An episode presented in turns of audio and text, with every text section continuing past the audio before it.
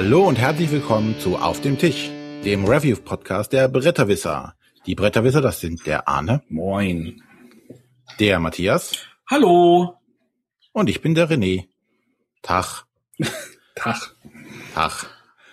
Tag Post. So, ähm, heute haben wir wieder eine Review-Folge und wie immer haben wir jetzt ja verschiedene Themen, durch die wir uns durchhangeln oder verschiedene Konzepte. Und heute widmen wir uns wieder einem Thema. Und zwar wollen wir einen Blick auf die Messe Yeah! 2014 werfen und einfach mal Spiele vorstellen, die wir uns dort angeschaut haben. Ich glaube, das ist untergegangen, das Jahr. Ja? Ja. Ja, wir haben keine Spiele vorgestellt letztes Jahr. Nein, es geht, es geht um das Spiel 2014, weil das, glaube ich, jetzt gerade nicht ankam. Weil ich dazwischen geschrien habe. Und ich auch. Hm. Einmal mit Profis arbeiten. Ja, nächstes Jahr vielleicht. Okay. Ja, also wir, wir stecken halt schon alle wirklich jetzt irgendwie, haben hatten gerade schon Vorbesprechungen für Essen, was wir dort planen und äh, ja, bei uns läuft jetzt langsam an und ja, jetzt Langsam? wollten wir noch, äh, wollten wir noch mal einen Blick zurückwerfen. Genau. Genau. Einen ganz kurzen. Aber wir wollen gar nicht die, die üblichen Verdächtigen, also die Spiele, die wir jetzt sowieso schon vorgestellt haben oder die wir besonders toll fanden, sondern jeder hat sich so eine, was Kleines rausgesucht, was er besonders lustig oder sonstiges fand, interessant fand. Und ähm, gleichzeitig wollen wir noch mal ganz kurz auf die ähm, Spiele eingehen, die wir, auf die wir uns letztes Jahr in unserer Vorschau-Episode so gefreut haben äh, und was daraus geworden ist. Und dann starten wir einfach. Und da darf wie immer der Arne beginnen. Genau, ich möchte über das Spiel Auf nach Indien reden. Ähm, das war letztes Jahr tatsächlich das erste Spiel und ich glaube auch eins der einzigen, was ich direkt auf der Messe gespielt habe. Ich bin irgendwie gleich zu Pegasus an Stand gerannt, hab dieses, wollte dieses Spiel irgendwie spielen. Ist so ein Mikro, ja, ich glaube Mikrospiel kann man es ja doch nennen. Äh, besteht, glaube ich, irgendwie nur 16 Karten und ein paar Holzwürfeln, also ganz wenig. Und es geht halt irgendwie darum, mit seiner Schiffsflotte die ausliegende Kartenreihe zu entdecken und halt diese Kartenreihe abzuarbeiten. Also man startet irgendwie in Lissabon und hat halt ein paar Holzwürfelchen und äh, steuert dann quasi in unbekannte ins unbekannte Terrain und versucht diese Karten aufzudecken, ähm, Handel zu treiben, Festungen zu erobern, Kirchen äh, zu kaufen, nenne ich es jetzt einfach mal so. Und das wird halt alles nur mit kleinen Holzwürfelchen gemacht. Das Lustige ist, dass diese Holzwürfel nicht nur Schiffe sind, sondern sie sind halt auch Warenanzeiger, sie sind Punkteanzeiger, sie sind Geldanzeiger, sie sind ähm, Wissenschaftleranzeiger und äh, das Spiel hat äh, hat diesen Anspruch, äh, ganz kleines Spiel als ganz großes Spiel. Und ich glaube, das trifft das Ganze auch. Und das, ich bin ja anscheinend wohl so ein Fan, der immer es ganz nett findet, wenn wenn Karten zum Beispiel mehrere Effekte haben, das habe ich halt in der letzten Sendung ja auch zu Trambahn schon gesagt. Ähm, ich mag dieses Race for the Galaxy teilweise. Ähm, San Juan finde ich auch ganz klasse.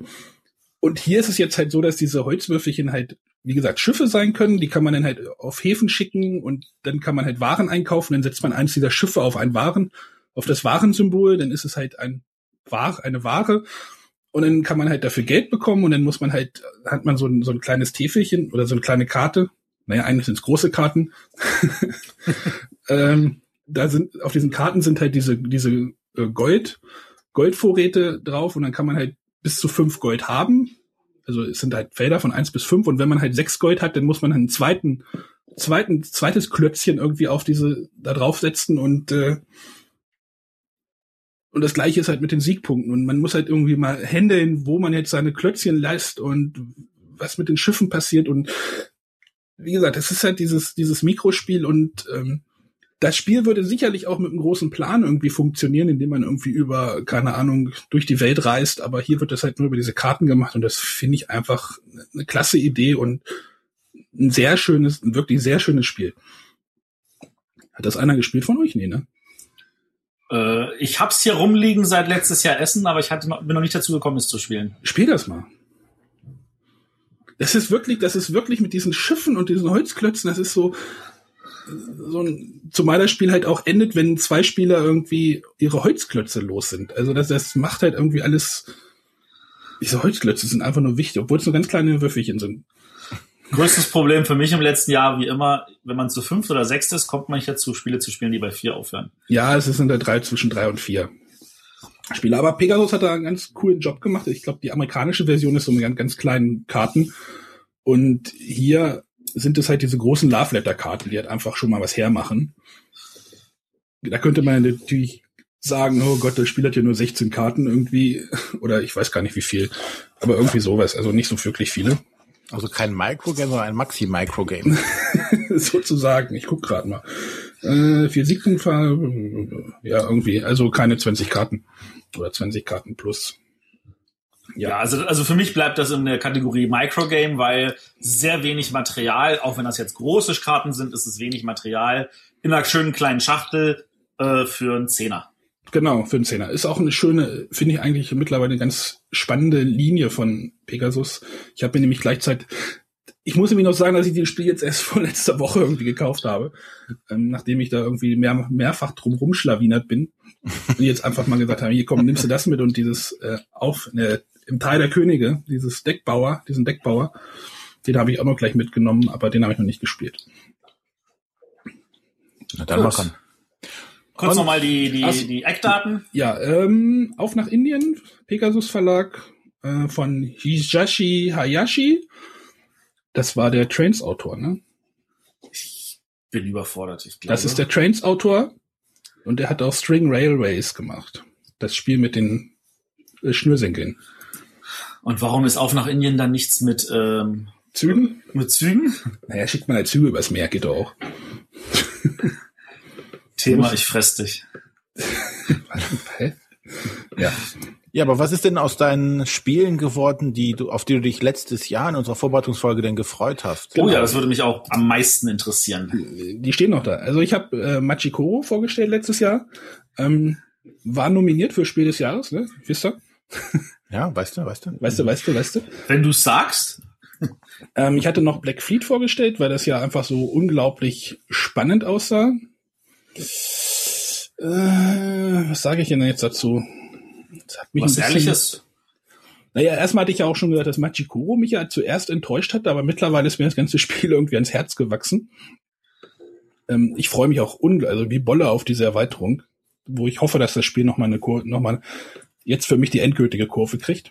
Äh, an dieser Stelle für alle Leute, die diese Folge hören, bevor vor dem 12. September, ähm, am 12. und 13. September ist dieses Jahr wieder Stadtland spielt. Dem werden wir vielleicht auch mal nächstes Jahr eine ganze Folge widmen, wo wir genauer darauf eingehen. Auf jeden Fall, wer zu einer der Veranstaltungen geht, äh, Informationen gibt's auf stadtlandspielt.de. Äh, der kann dort unter anderem Promokarten dieses Jahr abheimsen und eine ist auch für Machikoro. Ah, äh, Black Fleet, ja. Hm.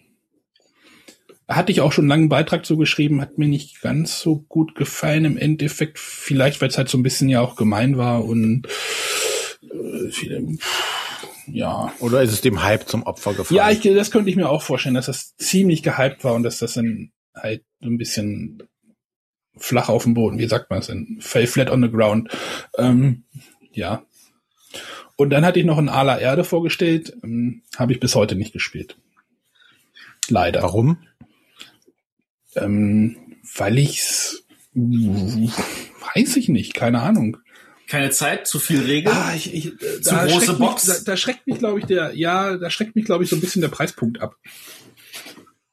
Das kann ich Das Spiel ist ja nicht ganz günstig. Und dann ist es halt auch nur für zwei Spieler und ich weiß halt nicht, ob mein Zweit, Zweitspieler hier ähm, das ist ja schon auch ein bisschen komplexer. Wie gesagt, ich habe es nicht gespielt. Also wenn wir vom Zweitspieler mit, von deiner Frau reden, dann glaube ich, da brauchst du keine Angst zu haben. okay. Die ja, ist auf jeden Fall dabei. Ähm, und ich muss auch sagen, der Preispunkt ist für die Masse an Material, die drin ist, eigentlich auch gerechtfertigt. Die Frage ist halt, will man trotzdem so viel Geld in ein Spiel investieren, dass man dann nur zu zweit spielen kann? Ja, ich, ich verstehe ja, dass da auch viel Material drin ist und so, aber es sind halt trotzdem, keine Ahnung, was hat das gekostet? 50 Euro? da überlege ich mir halt ein Zweispielerspiel für 50 Euro oder halt irgendwie fünfmal auf nach Indien oder sowas. Ja. Das, ich, ich kann das nachvollziehen und wie gesagt, mich reizt das auch heute noch, aber ja. Gut. Dann haben wir den René. Ja, und ich ähm, stelle heute ein Spiel vor, das ich selber zwar noch nicht gespielt habe, aber auf der, äh, auf der Messe mir damals direkt ins Auge gesprungen ist. Und zwar nennt es sich Alien Alarm. Ich, heißt das im Deutschen nicht UFO-Alarm? Nee, es heißt, oh. Alien Alarm. Steht doch zumindest, glaube ich, auf der Packung, oder? Nein, auf äh, Niederländisch heißt es UFO-Alarm. Ah, auf Niederländisch. Ist ja, das nicht ein holländischer ist- Verlag? Ist doch Goliath. ne? Goliath, ja, das ist ein holländischer Verlag. Also ein niederländischer Genau. Verlag. Äh, ein Verlag, der jetzt ähm, auf jeden Fall auf der Messe dafür mit Aufregung also, äh, erregt hat, dass er sehr naja, optisch spektakuläre Spiele angeboten hat. Einmal dieses komische Gummihuhn-Spiel. Krawall im Hühnerstall. Schöne Grüße an den Johannes. Die Grüße Ja, an der- Johannes, der ist ja da wirklich voll drauf abgefahren. Aber unter anderem auch Alien Alarm. Ähm, ein in Anführungszeichen einfaches Laufspiel, in dem man äh, vier, vier Spielfiguren hat, über die man über das Spielfeld rennen muss. ähm, einfach mit Würfeln, also man würfelt und zieht dann entsprechend Felder weiter. Ähm, und man muss überleben. Was muss man überleben? Und zwar Die Aliens. den Alien Alarm muss man überleben, weil ein UFO über das Spielfeld kreist. Und dieses UFO ist ein Handstaubsauger oder zumindest von der Technik her ein Handstaubsauger mit einem Rohr nach unten. Also man muss sich vorstellen, das UFO sieht aus, als würde es über den Tisch schweben, hat ein durchsichtiges Rohr nach unten, mit dem es dann auf dem Boden steht. Und ähm, durch dieses Rohr kann es halt Sachen nach oben saugen. Und diese, diese Spielfiguren sind so, so, so, ähm, ja, wie Schaumstoff, so, so Hartschaum-Dinger, die also recht Die leicht sind sehr sind. leicht. Die sind wirklich sehr leicht. Ja, und man bewegt quasi dieses UFO dann auch über das Spielfeld. Und wenn man dann auf einer Spielfigur des Gegners oder auf seiner eigenen landet, ähm, drückt man oben auf das UFO drauf. Und äh, wenn das UFO keine Fehlfunktion hat, wird dann die entsprechende Spielfigur nach oben in das UFO reingesaugt. Also nach klassischer Manier, äh, so, so klassische alte Alien-Filme, die die UFOs, äh, die die Kühe von den Feldern klauen, werden hier jetzt äh, Bauer, Schaf, Huhn und natürlich auch die Kuh von einem glubschäugigen Alien aufgesaugt. Und ähm, ja, ich glaube, das Spiel ist reiner, äh, soll ein reiner Fun-Faktor sein. Da gibt's keine komplizierten Regeln. Man bewegt seine Leute, man bewegt das UFO. Man würfelt nur, man kann äh, über das über die Kornkreise rennen, die jetzt hier die Spielfelder sind. Ähm, ja, es ist, glaube ich, nichts Anspruchsvolles und äh, äh, wirklich gut in Anführungszeichen das Spiel. Aber ich glaube einfach dieses UFO mit, äh, dieser Saugvorrichtung ist einfach ein Hingucker. Ne? Also ich fand's halt einfach witzig, dass es das gibt. Das ist aber Kategorie Kinderspiel dann an der Stelle. Also Ja. Ich, also ich kann mir vorstellen, wie Kinder da echt Freude dran haben. Und Genau. wie Erwachsene, die natürlich groß geworden sind mit den guten alten Simpsons-Folgen, äh, wo der, wo, wo die Trios of Horror-Folgen mit den außerirdischen Aliens waren, ähm, die könnten natürlich so, also als Simpsons-Lizenz kann ich mir auch mal richtig genial vorstellen. Ja, auf jeden Fall ist es, äh, glaube ich, ein Spiel, das du jetzt nicht äh, mit der äh, Vielspielerrunde spielen möchtest. es sei denn, äh, sie haben vorher schon einiges Intus und das ist das einzige Spiel, was sie noch schaffen. Dann könnte es wahrscheinlich auch wieder lustig werden. Aber ansonsten ist es halt wirklich ein, ein Fun-Kinder-Familienspiel, wo wirklich dieses UFO im, im Vordergrund steht und nicht die Regeln oder sonstiges. Macht das auch richtig so Geräusche wie, ein- wie, wie ein Staubsauger so? Ja, es macht und es ist, wie gesagt, du drückst halt oben auf das UFO drauf und ähm, da ist wohl so ein, so ein Zufallszahl, äh, Zufallsgenerator, ob das Ding jetzt anspringt oder nicht. Sprich, du Ach, kannst auch Pech hat- haben, dass nicht hochgesaugt wird. Und der Oder Gewinner Glück. ist halt derjenige, der halt am Ende noch seine Figuren am Spielfeld hat und das war's dann. Also das klingt ab- ja saugeil. Es, also, also es geht jetzt nicht darum, irgendwo hin zu rennen oder so, sondern einfach nur am Ende noch auf dem Spielfeld zu sein. Genau, einfach wegrennen vor dem UFO. Also es ist ja so ein bisschen wie bei Falling. Das ist immer ein Be tolles Beispiel, wie ich finde. Falling ist ja auch so ein kleines, einfaches Kartenspiel. Alle fallen aus einem Flugzeug und wer als letzter auf dem Boden aufklatscht, hat gewonnen. Ja, so ist es ähnlich hier auch. Also wer, als- wer nicht vom UFO aufgesaugt wird oder wer noch eine Spielfigur auf dem Spielfeld hat, Die nicht Hat entführt wurde, genau. Hat gewonnen. Rette Ähm, sich, wer kann. ist ab sechs Jahren. Wie gesagt, ist, man muss Würfel werfen und dann die entsprechenden äh, Figuren bewegen, sei es jetzt die eigene oder das Alien. Und das war's im Endeffekt schon. Ach doch noch, es gibt noch eine Sache. Es gibt ein Feld, wo man sicher ist, und das ist das Plumpsklo. Aber es passt nur eine Person aufs Plumpsklo. Und wenn jetzt ein anderer aufs Plumpsklo möchte, muss er den anderen rausschubsen. Also da gibt es sogar noch einen Ärger, kleinen Ärgerfaktor noch zusätzlich dabei. Ach, ist das ein schönes Spiel. Also, da hätte ich ja schon voll Bock, das zu spielen. Ist ab sechs Jahren. Ähm, Spielzeit 20 Minuten ist angegeben. Dürfte dann wahrscheinlich auch ungefähr hinkommen. Ist vom äh, Goliath Verlag. Und der Autor ist äh, Steffen Strumpf. Ich weiß nicht, ob es ein Deutscher oder wie man ihn auf Holländisch aussprechen würde. Ja, es ist ein Steven Strumpf. Steven ja. Strumpf. Steven Trump. Trump, Trump, Trump. Auf jeden Fall ähm, ein Fun-Spiel. Ist ein, ein Amerikaner aus New York. Lebt schau derzeit an. in Massachusetts. Haben wir wieder was über Steven gelernt. Genau. Viele Grüße an Steven, falls er uns hört. Ja, aber du hattest natürlich auch, auch Spiele in der Vorschau für letztes Jahr. Ja, und da hatte ich mir ähm, einmal angeguckt Kingsport. Moment, übrigens, Steven Strumpf hat auch Rhino Hero gemacht. Also, ähm, Uh, kleine Info. das ist natürlich ein saugeiles Spiel. Das Wie, ist wie heißt das auf Deutsch? Äh, Super Rhino. Super Rhino. Das ist, das ist, also Rhino Hero ist gerade, das hat, das äh, ist ja in Japan erschienen in einer, in einer äh, Deluxe Riesenausgabe für 150 Dollar, wo die Karten wirklich ähm, größer sind als die Love Letter Schachtel. Das habe ich auch letztes Jahr in Essen noch für meine Tochter gekauft. Aber nicht in der Deluxe-Version. Nein, das aber Rhino. Also, weil das, das, das produziert Haber jetzt für den amerikanischen Markt nochmal in größeren Mengen nach. Und an dieser Stelle Grüße an Haber. Zwinker, Wir hätten Zwinker. gerne so ein Riesen-Rhino. Auch gerne. Weil das finde ich halt zu geil. Wenn du da so höher baust, als du groß bist. Ich meine jetzt nicht nur als ich groß bin, sondern auch als ihr beide nicht groß jedes, seid. ist nicht jedes Super Rhino-Spiel für Matthias ein Riesenspiel? Also wäre das Super, das Riesenrino für dich ein normales Kartenspiel. Genau. Endlich mal richtig große Karten. Das habe ich, das denke ich mir bei Aufnahme auch Nee, also, also die, die Leute, also es gibt Bilder von Leuten, die bauen damit wirklich bis unter die Decke. Und äh, da wir 3,60 Meter hier bei uns haben, äh, wird das ein bisschen schwieriger sein. Aber auch da, die Herausforderung würde ich gerne annehmen.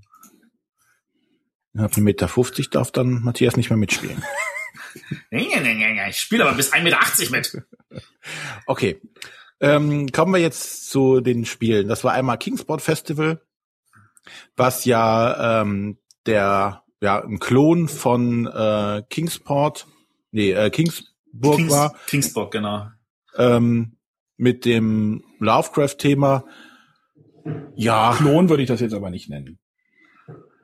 mh, doch, es ist schon. Ja, aber die haben schon einige Sachen da auch gedreht. Ja, es ist, aber es ist deutlich zu erkennen. Es ist ja auch vom selben Autoren. Duo, glaube ich, Ja, war ich würde es ne? eher so eine Second Edition nennen. Ja. Ja, nochmal Variante. aufgemöbelt. Und ähm, ja, ist jetzt eigentlich in Anführungszeichen wieder etwas in der Versenkung verschwunden, auch aus meinem Kopf. Jetzt, wo ich es gelesen hatte, dachte ich, ah, das gibt's ja auch noch. Ja, das habe ich mir bei meiner Liste auch gedacht. Ja. Dann, ähm, wo ich mich sehr drauf gefreut hatte, war Among the Stars auf Deutsch. Das ist ja ein ähm, ja Seven Wonders Drafting Mechanismus ähm, im Weltall, wo jeder nicht seine äh, sein, sein Weltwunder oder sein sein Volk aufbaut, sondern seine Raumstation. Saugeiles Spiel. Ja. Da Hat du das schon mal in einer Sendung vorgestellt? Ich glaube nicht. äh, ich bin mir jetzt auch nicht sicher. Gab es eine Checken wir deutsche? nochmal Gab's und wenn eine, nicht, dann darfst du es bei Gelegenheit nochmal vorstellen, René. gab's ausführlicher. eine deutsche Version? Genau, die Ja, sind das- letztes ist Jahr auf Deutsch hier- rausgekommen. Weil Genau. Die war bei Schwerkraft, ne? Genau. Ich weiß gar nicht, ob jetzt noch die Erweiterungen auch noch kommen sollen wollen. Aber das Besser hat auf jeden Fall sehr viel Laune gemacht und äh, natürlich, dass es auf Deutsch ist, was wir letztes Mal schon angesprochen haben, ist einfach die die die Gruppe an Spielern, die man damit zur Verfügung hat, einfach größer. Ja. Dann hatte ich mir noch die Schlösser des König Ludwigs angeguckt. Ähm, davon bin ich auch immer noch sehr begeistert. Ich fand das sehr cool, wo du da wirklich mit deinen Plättchen deine eigene Burg baust und die jedes mal anders aussieht. Und da bin ich auch auf dieses Jahr, äh, weiß nicht, ob dieses Jahr in Essen schon, Ja, ja, jetzt zu auf der Essen. Gen Con. Ja, jetzt zu Essen. schon- GenCon haben sie es nur gezeigt, aber ähm, jetzt kommt es auch raus zu essen. Die Erweiterung, ähm, wie ist ja die, die äh, Secrets, ne? Secrets, ja. Ja, Da wird unter anderem geben Schlossgräben. Du musst um dein Schloss noch einen Graben rum umbauen. Ja, beziehungsweise du kannst, ne? Du kannst quasi einmal sagen, du schränkst dich in deiner Bauweise ein, indem du so ein ja eine Mauer und Schlossgraben um deine Burg drumherum machst. Sprich, du kannst nicht mehr wild wachsen, ähm, kriegst dadurch Bonuspunkte, hast aber nicht mehr so die Möglichkeiten, äh, dich so auszubreiten, wie du möchtest. Äh, und dann gibt's sowas wie Geheimgänge noch, aber auf jeden Fall mehr Material und äh, ein paar neue Räume und Gebäude. Das wird bestimmt auch lustig. Ja. Ja, dann darf jetzt der Matthias. Mann, ähm, ja, ich, ich muss ganz ehrlich zugeben, also ich äh, habe jetzt mein LCG rausgesucht, auch wenn es kein LCG im eigentlichen Sinne ist, weil äh, LCG ist ja ein fester Begriff ist, den nur FFG benutzen kann. Deswegen benutzen andere Firmen vergleichbare Begriffe. Aber es ist halt so ein, so ein, so ein erweiterbares Kartenspiel mit regelmäßig neuen Packs. Und zwar Doomtown Reloaded. Ähm, als ich damals in den vor 20 Jahren Netrunner gespielt habe, bis zur bis es halt irgendwann wirklich tot war und auch danach noch irgendwann äh, die letzten lebenden Leichen aufgehört haben, das zu spielen, dann sind wir alle umgestiegen auf Doomtown, ähm, was total cool war, weil es hatte auch so ein bisschen ähm, Steampunk, ähm, es war so so wilder Westen mit verrückten Professoren, die Maschinen bauen und irgendwelchen Schamanen, die irgendwelche Sachen machen und irgendwelche Priester, die ihre äh, Segen überall geben können und dazu natürlich die normalen Sheriffs und Gangster. Und äh, deswegen habe ich mich total gefreut, dass das auch wiederkommt. Und eine Sache, die damals leider ziemlich kaputt war, also die, die, man muss sich so vorstellen, in dem Spiel, ähm, also man muss ja halt sein Deck bauen und früher konnte man halt sein Deck beliebig frei bauen. Äh, jede Karte hat aber oben in der Ecke so einen normalen Kartenwert. Also es gibt da genauso den Kreuz Buben wie den P König, wie die Herz 2 oder die Karo 7 oder so, sind einfach alle da. Und man baut natürlich ein Deck von genau 52 Karten. Aber man muss nicht die 52 verschiedenen Werte reintun. Man kann denselben Wert auch öfter reintun. Ähm, und während man früher einfach beliebig reintun konnte, gibt's jetzt halt die Änderung, du darfst halt einen bestimmten Wert nicht öfter als viermal drin haben. Also wenn ich Pi König reinpacke, darf ich nur vier Pi Könige drin haben. Was ähm, einfach schon mal eine sehr sinnvolle Änderung ist, weil es ähm, das Deckbau ein bisschen schwieriger macht. Ähm, bei Doomtown ist es so, äh, wir versuchen die Kontrolle zu gewinnen über eine Stadt. Und dazu äh, gibt's zwei ähm, Werte, nämlich einmal unseren Einfluss. Ähm, das ist das, was wir an Gebäuden ausliegen haben. Und dann einmal unsere Kontrolle. Das ist das, was wir an Personen ausliegen haben. Äh, wobei die Personen und die Orte unterschiedlich viel Einfluss und Kontrolle haben. Ähm, es wird geguckt, wer fängt die Runde an. Dazu ist es einfach so, wir ziehen von unserem Deck die obersten fünf Karten und mit dem spielen wir eine Runde Poker mit dem Gegner. Und äh, da wird einfach geguckt, oh, ich habe ein Pärchen, aha, ich habe drei, äh, äh, Three of a Kind und dann weiß ich, okay, du hast Three of a Kind, das heißt, ich habe nur ein Pärchen, ich bin schlechter, dafür darf ich aber anfangen. Ähm, und du hast halt den Einsatz gewonnen. Man muss natürlich auch gleich einen Ghost Rock heißt das, einen Einsatz machen. Das heißt, der andere hat ein Geld mehr, äh, äh, hat mir ein Geld abgenommen, dafür darf ich die Runde anfangen, darf also zuerst agieren. Und dann ist es so, man hat halt die Leute, mit denen geht man von einem Ort zum anderen. Man legt neue Orte aus, man rekrutiert neue Leute, man fängt an, irgendwelche Schießereien zu machen. Man versucht, die Orte von dem Mitspieler unter seine Kontrolle zu bringen, damit äh, die Einflusspunkte halt zu einem zählen. Gewonnen hat man das Spiel, sobald man mehr Einfluss kontrolliert an Orten, als der Gegner Kontrolle in Form von Personen auf dem Tisch hat. Also wenn ich alles Hä? vom Gegner, ja, es ist ein bisschen schwierig zu verstehen. Wenn ich alle äh, Dudes vom Gegner zusammenballere und er keine Personen mehr hat, dann reicht es, einen Ort mit einem Einfluss zu haben und zu sagen, hey, ich habe mehr Einfluss, nämlich eins, als du Kontrolle, nämlich null und ich habe das Spiel gewonnen. Wenn aber beide natürlich ganz viele Leute aufbauen, dann muss man auch ganz viele Orte aufbauen. Und dann kommt es dann trotzdem natürlich irgendwann zu Schießereien. Und ich kann zum Beispiel mit meinem Dude zu seinem Ort gehen und ihm den Einfluss von diesem Ort wegnehmen, weil ich diesen Ort kontrolliere, weil ich da zum Beispiel mehr Leute habe. Ähm, ist tatsächlich etwas kompliziert. Die Regeln, wenn man sie einmal liest, fühlen sich total einfach an. Und beim Spielen merkt man so, ich habe keinem gelassen, was ich machen soll. ähm, aber das kommt so stückchenweise raus. Und das Schöne ist dann natürlich wiederum das Schießen, weil Schießen heißt wieder, wir pokern. Das soll heißen, wir ziehen von oben und schauen nach, wer hat die bessere Hand. Nur beim Schießen ist es so, dass jetzt natürlich auch darauf ankommt, wie gut sind die Dudes, mit denen ich äh, rumlaufe in meiner Posse. Das Ganze ist natürlich thematisch wieder sehr, sehr mit schönen Begriffen angereichert. Ähm, es kann also passieren, also ich habe äh, sowohl Leute mit einem Stat-Wert als auch mit einem Draw-Wert. Die mit dem Stat-Wert sagen, ich ziehe zuerst so viele Werte und werfe dann ab. Die mit dem Draw-Wert sagen, ich werfe erst ab und ziehe. Wenn ich also auf einen Stat 7 und Draw 3 komme, heißt das so viel wie ich ziehe sieben Karten. Dann muss ich drei abwerfen, um drei neue zu ziehen. Und dann gehe ich runter auf fünf. Und dann gucke ich nach, dass ich die bessere Hand habe als mein Gegner. Und es kann im Notfall auch sein, oh, ich habe übrigens vier Pik-Könige und einen Herzkönig auf der Hand. Das ist Five of a Kind, was natürlich total super ist. Ähm, aber, und das ist natürlich auch klar, wenn man schon schummeln kann, dann gibt es natürlich auch Leute, die einen dafür bestrafen können. Da kann man dann sagen, ha, du hast geschummelt, wir tauschen unsere Hände, jetzt habe ich auf einmal Five of a Kind und du hast nur noch ein Pärchen oder sowas. Und äh, entsprechend je nach dem Unterschied, da gibt es natürlich diesen schönen Wert, also es gibt ein Pärchen, zwei Pärchen, three of a kind, etc. Je nachdem, wie viel Werte der Unterschied sind, so viele Leute muss der andere halt ähm, begraben, also in die in seinen Ablagestapel packen. Also es gibt welche, packt man in Ablagestapel, es gibt welche, die sind richtig tot, die können auch nicht wiederkommen, weil dadurch, dass man immer von seiner Hand zieht und man nur 52 Karten hat, muss man auch regelmäßig zurückmischen. Das heißt, da ist auch richtiger Durchfluss in den Karten. Und dann aber ähm, kann es halt passieren, dass man halt auch Dudes auf irgendwelche wiederbekommt, weil irgendein Schamane sie wieder von den Toten zum Leben erweckt mit irgendwelchen anderen Fähigkeiten und solche Sachen. Ähm, das Ganze, finde ich, macht eine Menge Spaß, ist aber echt, echt schwer, sowohl im Deckbau als auch dann beim Spielen ein bisschen so in seiner Ausgewogenheit. Also das ist, ich, ich sage mal so, ähm, wer es einfacher, wer es einfach genug hatte, Netrunner zu lernen, wird, kann auch bei Doomtown überfordert sein. Ähm, und und der, der Vergleich, den, jemand hatte mich gefragt, so lohnt sich das bei Doomtown einzusteigen? Und ich so, naja, Netrunner ist schon schwer, aber äh, Doomtown ist nur noch mal schwerer. Und dann meinte er, kannst du es mal vergleichen? Meinte ich so, wenn Netrunner Agricola ist, dann ist Doomtown Twilight Imperium. Ich hoffe, diese, dieser Vergleich hilft euch vielleicht den Hörern, um einzuschätzen, wie kompliziert die Regeln sind.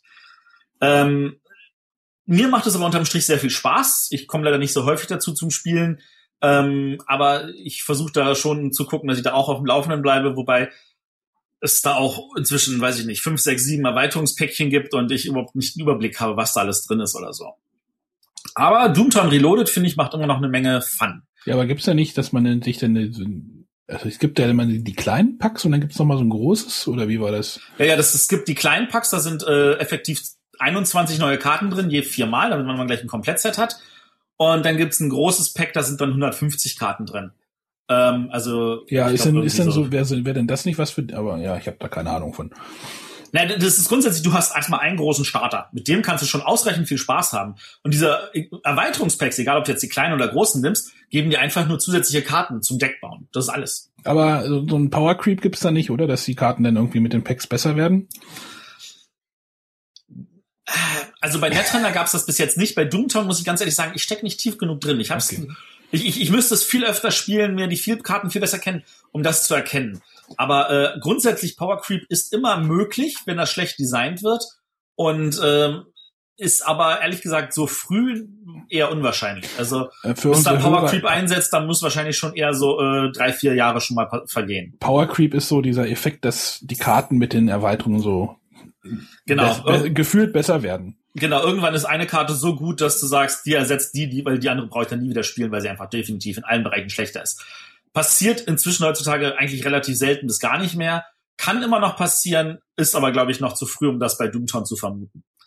Ähm, habe ich jetzt, wie gesagt, erwähnt, weil habe ich mir brav die große Deluxe-Box gekauft letztes Jahr in äh, Essen äh, war ich sehr glücklich, dass ich die, äh, die abgegriffen habe, weil normale Starter, da ist jede Karte zweimal drin, kaufst zwei Starter, hast alles viermal, hast perfektes Playset, keine Karten über, keine Karten äh, fehlen.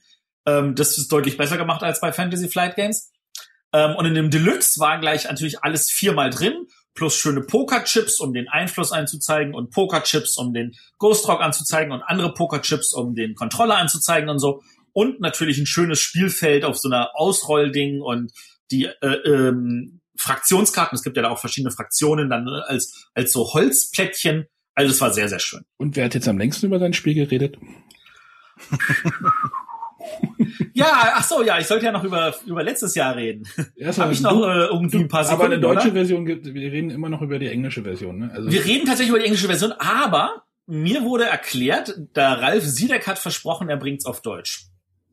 Also bei, bei Heidelberger erscheint's auf Deutsch. Auch wenn's eigentlich von AEG ist, also Alderac Entertainment, wo die Spiele ja normalerweise alle bei Pegasus erscheinen, aber Pegasus hat äh, abgewunken.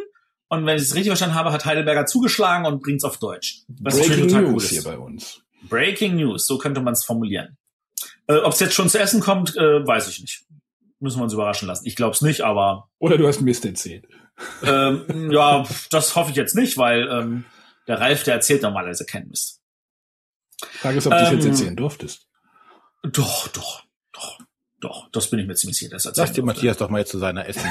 Ach nee, lass ihn ruhig noch fragen. Ich, ich höre mich auch mal so gerne reden. Ja, ja. Genau. Ähm, was hatte ich letztes Jahr in der Vorschau? Da hatte ich einmal Looney Quest. Ich glaube, wir sind uns einig, Looney Quest war cool. Ist es immer noch. Ähm, Finde ich immer noch super. Kann ich auch mit meinen Kindern spielen. Kann ich auch mit irgendwelchen Schleuten spielen, die sonst wenig spielen. Finde ich also auch immer klasse. Und im Gegensatz zu vielen anderen, ich habe es noch nicht über. Ich kann es immer noch nicht super. Und das liegt vielleicht auch daran, dass ich es halt nicht jeden Tag spiele, sondern, weiß ich nicht, zweimal im Monat oder so. Ähm, dann hatte ich Imperial Settlers. Das war auch gleich das erste Spiel, das ich mir, glaube ich, auf der Messe gekauft habe letztes Jahr und Arne Mutt durfte gleich mitspielen. Ich habe es inzwischen ein paar Mal öfter gespielt. Ich habe, glaube ich, inzwischen jede Fraktion zwei oder drei Mal gespielt. Ähm, ich sehe das Problem ein bisschen äh, in der Spielerzahl. Ähm, aber ich habe auch festgestellt, ich habe es ja noch gar nicht in unserem Podcast vorgestellt. Deswegen werde ich das ausführlicher einfach mal in unserer nächsten Sendung vorstellen. Soll ich mir mal die Frage aufheben oder soll ich sie jetzt gleich stellen?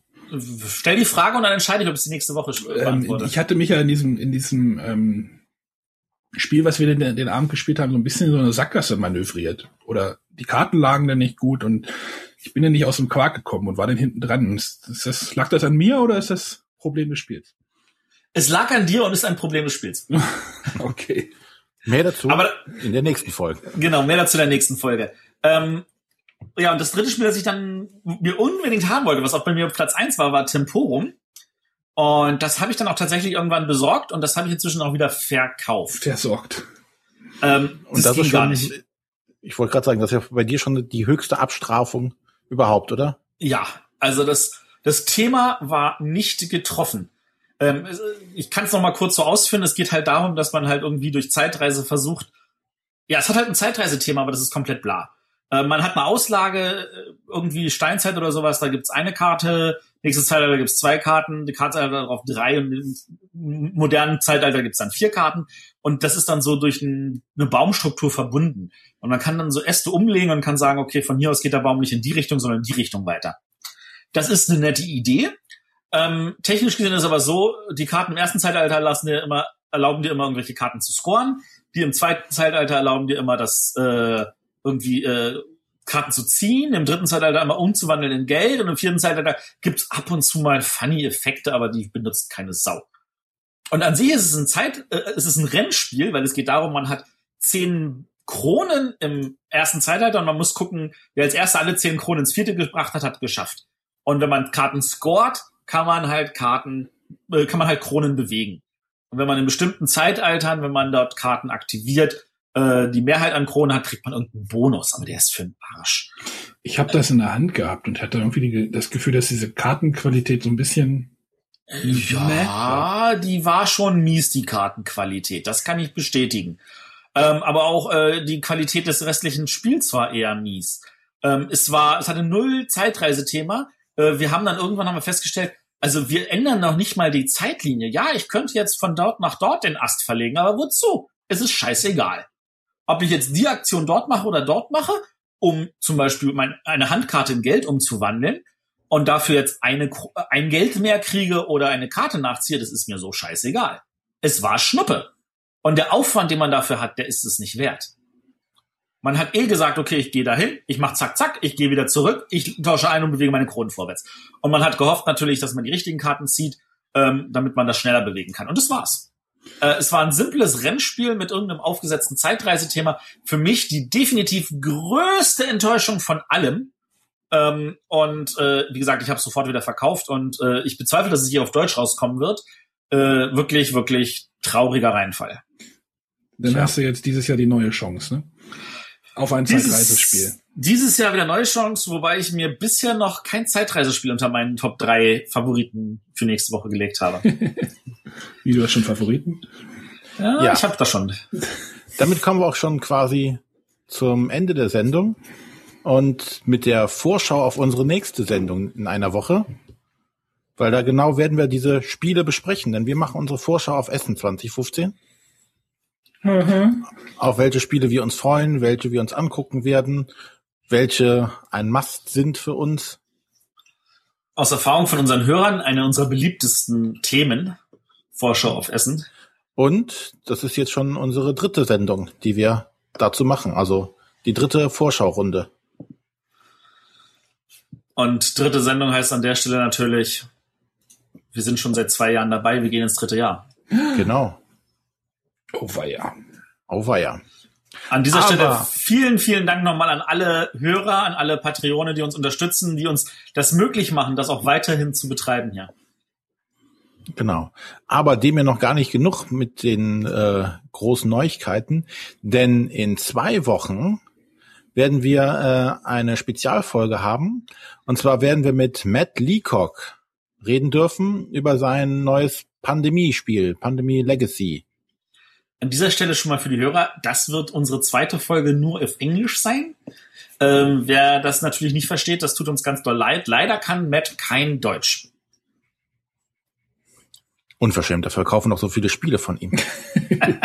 Aber wir sind trotzdem neugierig auf Legacy und wir danken an dieser Stelle ähm, F2Z, dass sie uns die Möglichkeit gegeben haben, mit ihm ein Interview zu führen, noch vor der Messe und ihm unsere drängenden Fragen zu diesem wichtigsten Spiel der Messe, das ist jetzt übertrieben, Ja, Aber- eins, ja, eins der wichtigsten, ich glaube, das ist, das, das kann man definitiv so sagen, ähm, da irgendwie unsere Fragen loszuwerden und ähm, da halt zu gucken, was er uns da alles verraten kann und darf und will. Darf, vor allen Dingen. Aber wir sind auf jeden Fall schon sehr gespannt auf das Spiel.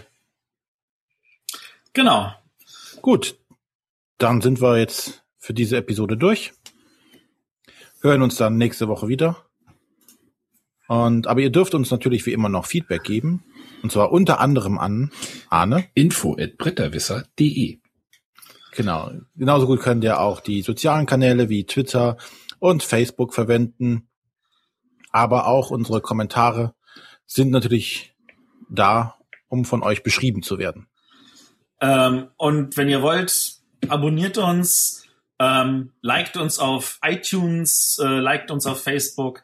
Ähm, das hilft uns alles, äh, um uns noch bekannter zu machen. Und Genau, wie wir letzte Woche ja erfahren haben, gibt es sogar Leute, die uns über iTunes überhaupt erst gefunden haben. Deswegen mehr Kommentare, mehr Bewertungen auf iTunes, dass wir da ein bisschen nach oben gespült werden, weil wir sind immer noch unter einem Podcast, der schon seit x Jahren nicht mehr sendet. Warum auch immer. iTunes ist so kaputt. Ja, ist- leider. Aber trotzdem Charts auf jeden wichtig, Fall. das ist halt das, das Schwierige. Ja. Das ist, ja. Deshalb der ein oder andere, die ein oder andere Bewertung, ob positiv oder negativ, und vielleicht, vielleicht noch ein, ein Kommentar dazu, würde uns auf jeden Fall helfen, da ein bisschen nach oben gespült zu werden. So, jetzt haben wir aber genug gebettelt und verabschieden uns an dieser Stelle. Ja. Ade. Tschüss. Tschüss.